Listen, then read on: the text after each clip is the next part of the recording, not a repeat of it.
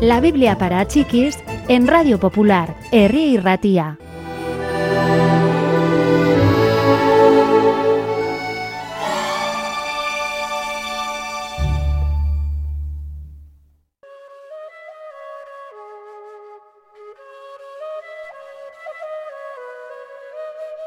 Un día, mientras iba de camino, Jesús vio un hombre ciego de nacimiento. ¿Qué ha hecho este hombre para merecer esto? Le preguntaron sus discípulos. ¿O está siendo castigado por algo que hicieron sus padres? No ha sido falta de ninguno de ellos, replicó Jesús. Sucedió para que vosotros vierais el poder de Dios obrando a través de mí. Yo soy la luz del mundo. Jesús mezcló un poco de barro, lo untó sobre los ojos del hombre y después le dijo que fuese a lavarse en la cercana piscina de Siloé.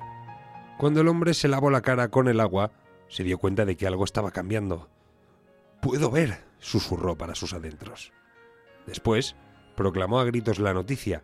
Estoy curado, puedo ver, es un milagro. Una multitud se reunió rápidamente para averiguar qué estaba pasando. Llevemos a este hombre ante los fariseos, acordaron. Ellos pueden explicar lo que está sucediendo. Pero los fariseos estaban tan perplejos como todos los demás. Solo hay una cosa que puede ser cierta, dijeron. Pase lo que pase, no puede probarse que Jesús tenga poder procedente de Dios. Ha hecho esto en sábado y eso va contra las leyes de Dios.